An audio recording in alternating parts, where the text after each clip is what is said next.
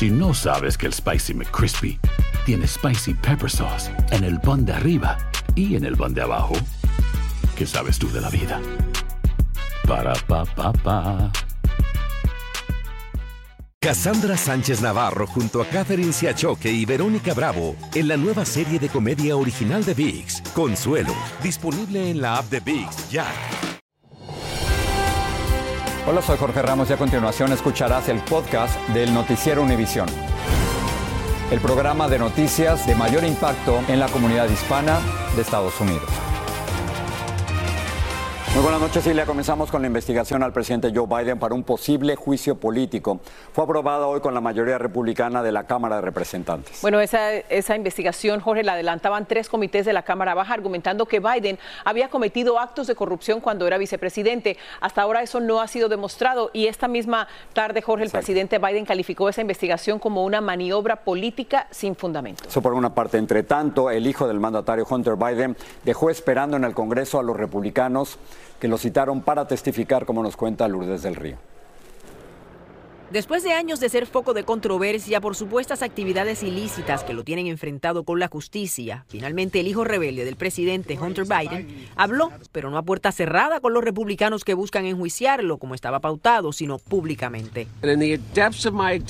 Durante la parte más profunda de mis adicciones yo fui extremadamente irresponsable con mis finanzas, pero sugerir que haya terreno para un juicio político contra mi padre es más allá de lo absurdo, es vergonzoso. No hay forma alguna de sustentar las alegaciones de que mi padre estuvo involucrado en mis negocios porque eso no ocurrió. Aseguró además que los republicanos habrían manipulado evidencia y testimonios buscando afectar la carrera política de su progenitor. He sido el blanco de la implacable máquina de ataque de Trump gritando ¿Dónde está Hunter? Aquí está mi respuesta, estoy aquí. Las reacciones no se hicieron esperar, sobre todo de los que lo estaban esperando para interrogarlo. Este es el proceso normal en una investigación. Esperamos realizarle una deposición privada al hijo del presidente y luego estaremos felices de tener una audiencia pública con él. Casablanca también reaccionó. El presidente estaba familiarizado con lo que su hijo iba a decir y lo que se vio salió del corazón de su hijo. El pasado octubre, el hijo del presidente se declaró no culpable ante un tribunal en Delaware de cargos por comprar una pistola en 2018, mintiendo al afirmar que no estaba consumiendo drogas, a pesar de que admitió posteriormente que estaba luchando contra la adicción al crack. La semana pasada se le acusó de fraude fiscal. Los republicanos insisten en que el presidente Biden estuvo involucrado de alguna manera en los supuestos negocios ilegales de su hijo. Es muy evidente que lo que era el producto que estaba vendiendo Hunter Biden era acceso a su padre, porque no hay otro producto que tiene, que tiene eh, Hunter Biden. Hasta ahora no se ha presentado ninguna prueba contundente que involucre al presidente.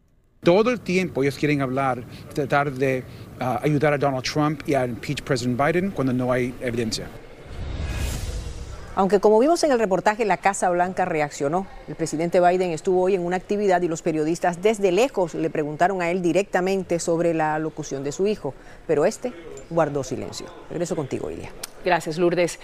El juez federal en el juicio contra Donald Trump por difamación rechazó hoy el argumento del expresidente de que él gozaba de inmunidad presidencial. El juicio se centra en comentarios de Trump cuando era presidente sobre la acusación por abuso sexual de la columnista E. Carroll. El expresidente negó de forma despectiva las acusaciones de Carroll, a quien un jurado le concedió en mayo 5 millones de dólares después de que Trump fuera encontrado responsable de abuso sexual y difamación. El senador Bob Menéndez se mostró confiado en ganar la reelección, pese a que enfrenta graves acusaciones de corrupción y a pesar de tener solo el 8% de aprobación de las encuestas, Menéndez asegura que sí puede ganar luego de que cuente su historia en el juicio previsto para enero. La Corte Suprema va a decidir si mifepristona, el método de aborto más común en todo el país, puede ser vendido por correo a nivel nacional. Es el primer caso de aborto que llega a la Corte Suprema desde que el año pasado anuló Roe versus Wade. Vilma Tarazona nos explica. La Corte Suprema de Justicia aceptó escuchar el caso sobre si restringe la píldora abortiva mifepristona, el método de aborto químico más utilizado en Estados Unidos, cuya venta por correo fue aprobada por la FDA dentro de las primeras 10 semanas de embarazo. La forma, tú sabes, la... El abogado constitucionalista Rafael Peñalver explica en qué se centrará la decisión de la Corte Suprema. Lo que se discute es si la Agencia Federal de, de Drogas pues eh, cumplió con todos los requisitos cuando aprobó la distribución por correo de estas píldoras. La administración Biden y el fabricante de la píldora piden que se revoque la decisión de la Corte del Quinto Circuito que prohibiría que la píldora se venda por correo y a través de telemedicina. Esto quebrantaría el juicio científico independiente de la FDA e impondría restricciones al acceso de medicamentos abortivos. Los que se oponen a que la vendan por correo alegan que la FDA relajó sus requisitos para que la píldora fuera de acceso más fácil, incluso en los estados donde está prohibido el aborto. Pilar Vázquez de la organización Mujeres Libres y Soberanas, que se opone al aborto, dice lo que esperan de la Corte Suprema. Esperaríamos que la Suprema Corte mantenga la decisión del quinto circuito que va a limitar el que se pueda mandar una pastilla abortiva por correo. El abogado Peñalver dice que grupos conservadores sienten que la distribución fácil de la píldora abortiva es una forma de enfrentar la restricción del aborto. Muchos estados que restringieron por completo el aborto, eh, ahora se ven que esta píldora que se envía a través del correo, pues está llegando a residentes de esos estados y no quieren que las mujeres tengan esta opción. Y se espera que la Corte Suprema de Justicia escuche el caso al inicio del 2024 y tome una decisión final en el mes de julio. Regreso contigo, Ilia. Gracias, Vilma. Funcionarios de la administración Biden continúan negociando un acuerdo con los republicanos para que aprueben un nuevo paquete de ayuda económica a Ucrania a cambio de ceder a sus exigencias migratorias. Pero congresistas hispanos también hacen su parte para evitar modificaciones en la política migratoria, como nos cuenta Edwin Pitti. Más detenciones y deportaciones sería la clave para que Estados Unidos siga ayudando a Ucrania. Me duele mucho que el presidente Biden ah, haya dicho que él está dispuesto a sacrificar estos valores tan importantes del sistema migratorio. Miembros del Comité Hispano del Congreso alzaron su voz para que la Casa Blanca no ayude a desmantelar el sistema de asilo. La gente que está caminando, marchando, tratando de llegar aquí es gente que ya no tiene ninguna otra solución. Y para que digamos que estamos dispuestos a negociar las vidas de inmigrantes, de niños, para mí es inaceptable. El alcance de las medidas sería grave. Aumentarían las deportaciones, se les negaría asilo a los migrantes y ni hablar de las detenciones. Nos afecta a todos, a los que recién vienen, a los que vivimos aquí y a todas las personas que no tenemos documentos. Hoy la Casa Blanca dijo que quiere un acuerdo bipartidista, por eso las negociaciones continúan. Ese, es el problema. Ni un miembro latino del Senado o la Cámara está en esas negociaciones, ni uno. No existe ningún republicano con el cual se puede trabajar y eso me entristece tener que decirlo. Congresista, su mensaje a colegas demócratas que por décadas le han prometido tanto a la comunidad migrante y no han cumplido. Con vergüenza, puedo tocarle a la puerta a alguien y pedirle que vote por los demócratas en noviembre del año que viene si ellos eliminan y traicionan a la comunidad inmigrante, porque fundamental a nuestro sistema de inmigración es el asilo político. A esta hora la negociación continúa, pero la principal advertencia la hacen de manera anónima empleados del Departamento de Seguridad Nacional que aseguran que si esas políticas migratorias de extrema derecha entran en efecto, habrá inestabilidad en la frontera porque los centros de detención se quedarían sin espacio y a la patrulla fronteriza se le complicaría demasiado seguir deteniendo a personas que cruzan de manera irregular. Soy Edwin Pitti en vivo desde Washington. Vuelvo contigo, Jorge. Edwin, gracias. Vamos a seguir con este tema porque los cruces ilegales de inmigrantes en la frontera han ido aumentando y la patrulla fronteriza apenas tiene suficientes recursos para detener una parte y procesar sus solicitudes de asilo. Marlene Guzmán tiene las imágenes de las últimas horas. Al borde del colapso está gran parte de la frontera sur del país ante los incesantes cruces migratorios que desde hace días no dan tregua en ciudades fronterizas como Higo Texas. Ni la lluvia ni el frío detiene a los que vienen en camino, como esta familia venezolana, que sobreviven la dura travesía con varias capas de cobijas y chamarras. No nos importa nada, lo que queremos es llegar. Los innumerables grupos de migrantes que ya han cruzado ilegalmente van haciendo filas que parecen no tener fin. Ayer el río de personas puso en aprietos a agentes fronterizos y hoy el panorama no parecía mejorar. Tan solo este miércoles arribaron más de 2.000 inmigrantes, según nos cuenta el sargento Córdoba del Departamento de Seguridad Pública de Texas. No ha parado nada. Y siempre vienen muchas gente y todavía vienen muchos. Algunos se resguardaban con mantas térmicas mientras esperaban debajo del puente internacional. Y los que aún no pasan el río. Mira cómo venimos en Chumbaita. Pero aún así no piensan dar marcha atrás. El miedo a que nos deporten es terrible, de verdad, porque todo lo que hemos pasado, lo que hemos luchado. En Piedras Negras hoy vimos un operativo con presencia de agentes municipales que acordonaron el acceso a las rutas que toman los migrantes para llegar hasta el río Bravo. Y este es el escenario que se repite una y otra vez en Piedras Negras e Eagle Pass, donde los migrantes, a pesar de esa cinta amarilla con prohibido el paso, los militares, el ejército de México, inmigración mexicana, ellos no se detienen siguen avanzando con el único objetivo de llegar a suelo estadounidense. Claro que están poniendo obstáculos pues, para que uno no pueda entrar. Entonces, de verdad queremos entrar porque no queremos estar aquí. Y así como miles van siendo procesados por la patrulla fronteriza del lado tejano, abarrotando una vez más los centros de procesamiento. ¿Cuánto han caminado para llegar hasta acá? Pues tres días. Miles más vienen en trayecto avanzando a paso lento pero seguro. Ni carro, autobuses no quieren parar nada, ni los taxis no quieren montar nada, puro caminando, caminando y... Y es que los dejaron varados a millas de distancia de la frontera al detener los trenes en Moclova, Coahuila. Que nos dejaron abandonados cuatro o cinco días sin comer, sin nada de nada, en pleno desierto, un frío horrible. En Piedras Negras, México, Marlene Guzmán, Univisión. Hola, les habla Jorge Ramos, soy inmigrante y periodista. Quiero invitarte a profundizar en los temas más relevantes y controversiales de la actualidad en el podcast llamado Contrapoder. Contrapoder. Descubre las diferentes voces de los protagonistas del momento con entrevistas a profundidad. Escucha el podcast Contrapoder en Euforia App y en todas las plataformas.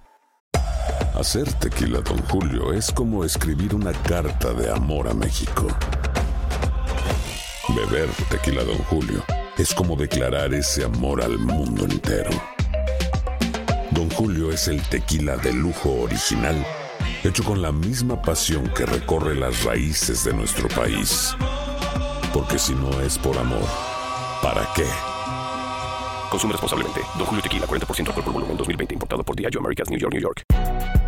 Si no sabes que el Spicy McCrispy tiene Spicy Pepper Sauce en el pan de arriba y en el pan de abajo, ¿Qué sabes tú de la vida?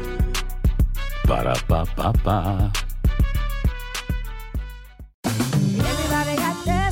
JCPenney tenemos infinidad de regalos para el Día de las Madres hasta el domingo. Ahorra hasta 40% en todo Liz Claiborne y vístela de pies a cabeza con la última moda. Además, aprovecha las ofertas Yes Please, con diamantes y piedras preciosas a 25 dólares para miembros de JCPenney Rewards. ¿Aún no eres miembro? Inscríbete. Es fácil y gratis. Y regálale a mamá todo lo que se merece. JCPenney. Vale la pena. Ofertas válidas hasta el 12 de mayo en selección de estilos. Aplican otras exclusiones. Joyería se excluye de los cupones. Detalles en la tienda jcp.com. Gracias por seguir con nosotros en el podcast del Noticiero Univisión. Salió de la cárcel hoy el padre del hombre acusado del tiroteo masivo en Highland Park, Illinois, que dejó siete muertos y decenas de heridos el 4 de julio del 2022. Robert Crimo Jr. fue condenado a 60 días de cárcel tras declararse culpable de delitos menores por firmar la solicitud para que su hijo, Robert Crimo III, adquiriera armas de fuego tres años antes de la masacre. La policía de St. Paul, Minnesota, publicó hoy el video del tiroteo en que un hombre hirió de bala a un agente.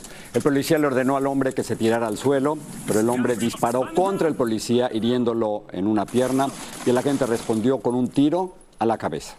Un policía de Charlotte, Carolina del Norte, enfrenta una suspensión de 40 horas por la golpiza que le propinó a una mujer que era arrestada junto a un hombre por supuestamente fumar marihuana en una parada de autobús. Los policías intentaron arrestar a la pareja y el incidente terminó en forcejeos. Un tercer oficial, Vincent Pinston, golpeó a la mujer un total de 17 veces. La pareja dice que demandará a la policía de Charlotte. Miren lo que está pasando. La líder en Illinois de la Asociación Nacional para el Progreso de la Gente de Color, Teresa Haley, está en serios problemas. Esto luego de referirse a los inmigrantes como salvajes que están violando mujeres y robando en Chicago. Vivian Ávila nos informa. La llegada de miles de migrantes a Illinois en el último año han desatado todo tipo de comentarios. Pero los hechos por Teresa Haley, presidente estatal de la Asociación Nacional para el Progreso de las Personas de Color en Illinois, han generado indignación y controversia por llamar a los migrantes unos salvajes. They've been breaking into homes. They're like savages as well. They don't speak the language and they look at us like we were crazy because we were the only people in America who were brought over here against our wills and were slaves. Las palabras de Haley contra los migrantes ocurrieron durante una conferencia virtual en octubre, en la que se refirió a los fondos destinados a los migrantes y a que están siendo ubicados hasta en edificios abandonados, mientras que dijo que los afroamericanos han vivido por siempre en la calle sin que a nadie le importe. Patrick Watson fue quien publicó el video y renunció a su cargo luego de estas declaraciones. Teresa Haley engaged in what I would call Teresa Haley se involucró en lo que yo llamaría un discurso de odio absoluto. Además, Watson hizo un llamado a que Haley renuncie. reprehensible remarks. Por su parte, el gobernador de Illinois condenó las palabras de la líder de una de las mayores y más antiguas organizaciones de derechos civiles del país. Y algunos de los migrantes que recientemente han llegado a Chicago se sienten maltratados al ser llamados salvajes y violadores. Ella está jugándonos a todos sin conocernos. Nos está jugando a todos sin conocernos, eso es racismo. Yo pensaría que es una injusticia hacia nosotros porque toditos no somos iguales a las personas que hacen lo malo, ¿entiendes? Entonces, ah, venimos personas que somos buenos, queremos trabajar honradamente.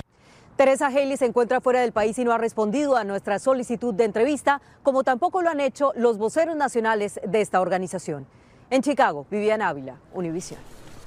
Apple presentó un nuevo elemento, Jorge, de seguridad para proteger a los usuarios de iPhone contra los ladrones de información personal. Eso es lo que funciona. Los usuarios tendrán que escanear su rostro o utilizar el dedo para acceder a los datos cuando el iPhone esté lejos de un lugar conocido como el trabajo o el hogar. ¿Usted le está solicitando a una revisión, Isla?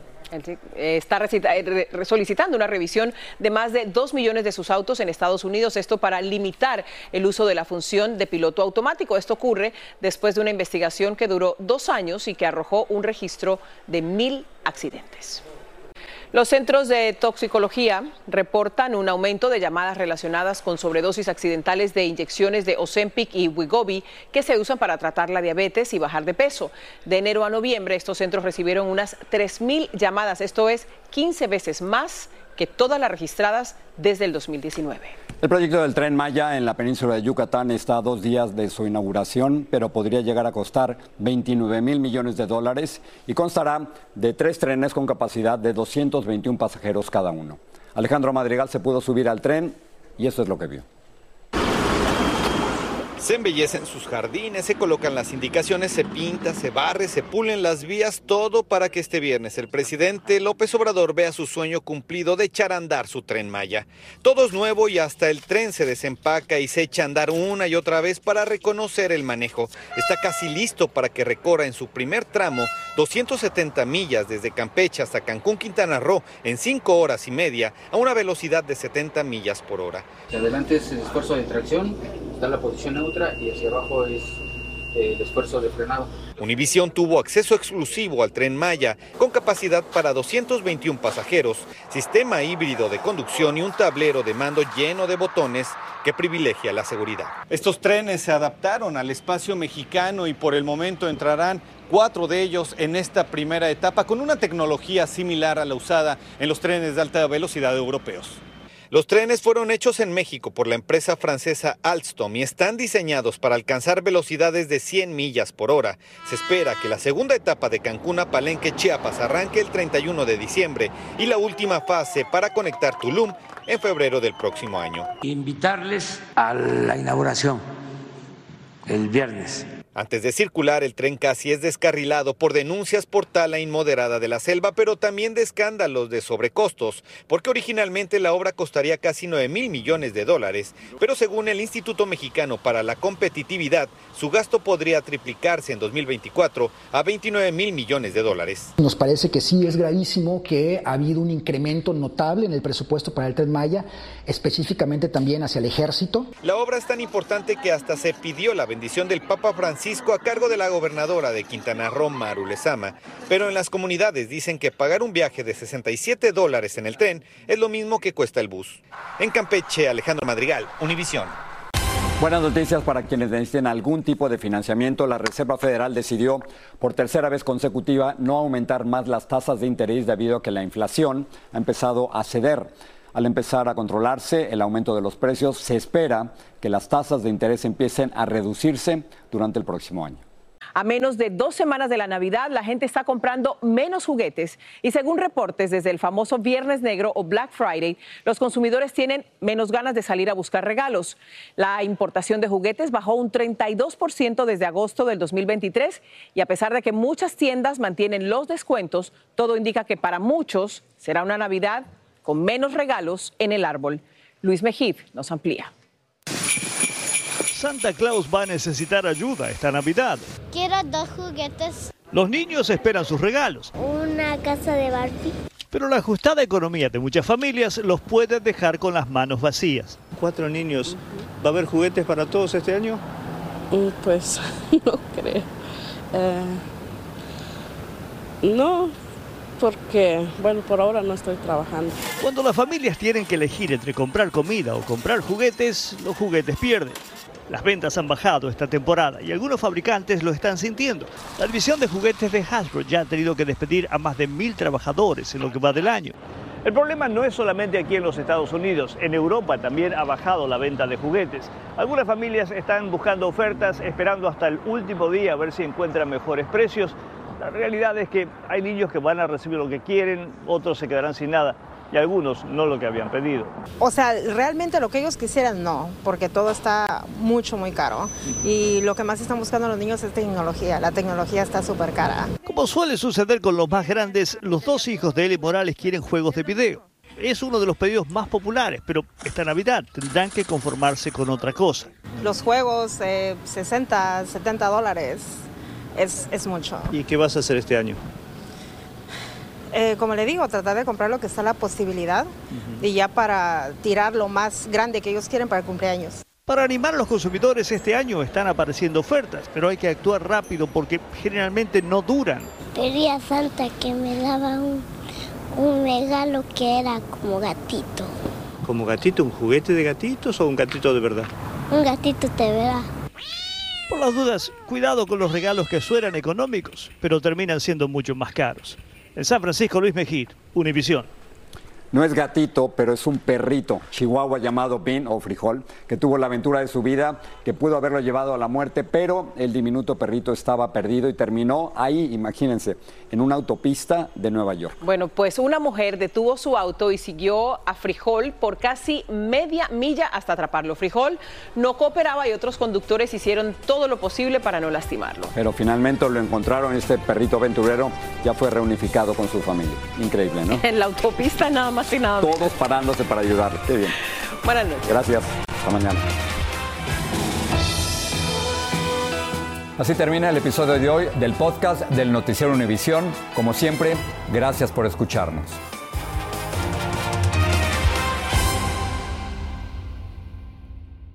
¿Quieres regalar más que flores este Día de las Madres? The Home Depot te da una idea. Pasa más tiempo con mamá plantando flores coloridas, con macetas y tierra de primera calidad para realzar su jardín. Así sentirá que es su día todos los días. Llévate tierra para macetas Bigoro por solo $8.97 y crece plantas fuertes y saludables dentro y fuera de casa.